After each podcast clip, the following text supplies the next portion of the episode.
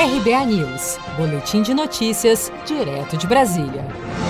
Em assembleia na tarde desta quinta-feira, funcionários da Embraer decidiram entrar em greve após a empresa anunciar a demissão de 900 trabalhadores. Em nota, o Sindicato dos Metalúrgicos de São José dos Campos informou que a medida visa impedir a conclusão do processo de desligamento dos empregados, uma vez que a legislação proíbe a demissão de grevistas. Além das demissões anunciadas pela Embraer, a fabricante de aviões pretende concluir o desligamento de outros 1.600 funcionários que aderiram a um plano de demissão voluntária da companhia. O Ministério Público do Trabalho apura, no entanto, denúncias de assédio moral recebidas de funcionários da Embraer que relatam terem sofrido pressão da empresa para aderirem ao PDV. O presidente do Sindicato dos Metalúrgicos de São José dos Campos, Weller Gonçalves, disse que o objetivo da paralisação é pressionar a Embraer a rever as demissões. Para a gente entrar na justiça pedindo o cancelamento das demissões, tem que ter um processo de greve.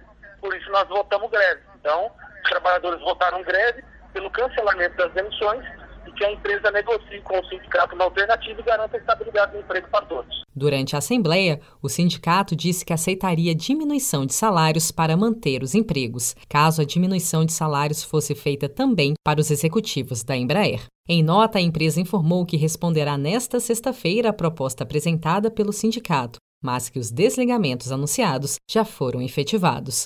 A Embraer registrou prejuízo de 2,95 bilhões de reais no primeiro semestre de 2020. Somente de abril a junho, o prejuízo líquido foi de 1 bilhão e 680 milhões de reais, o pior resultado para um trimestre da companhia em 20 anos.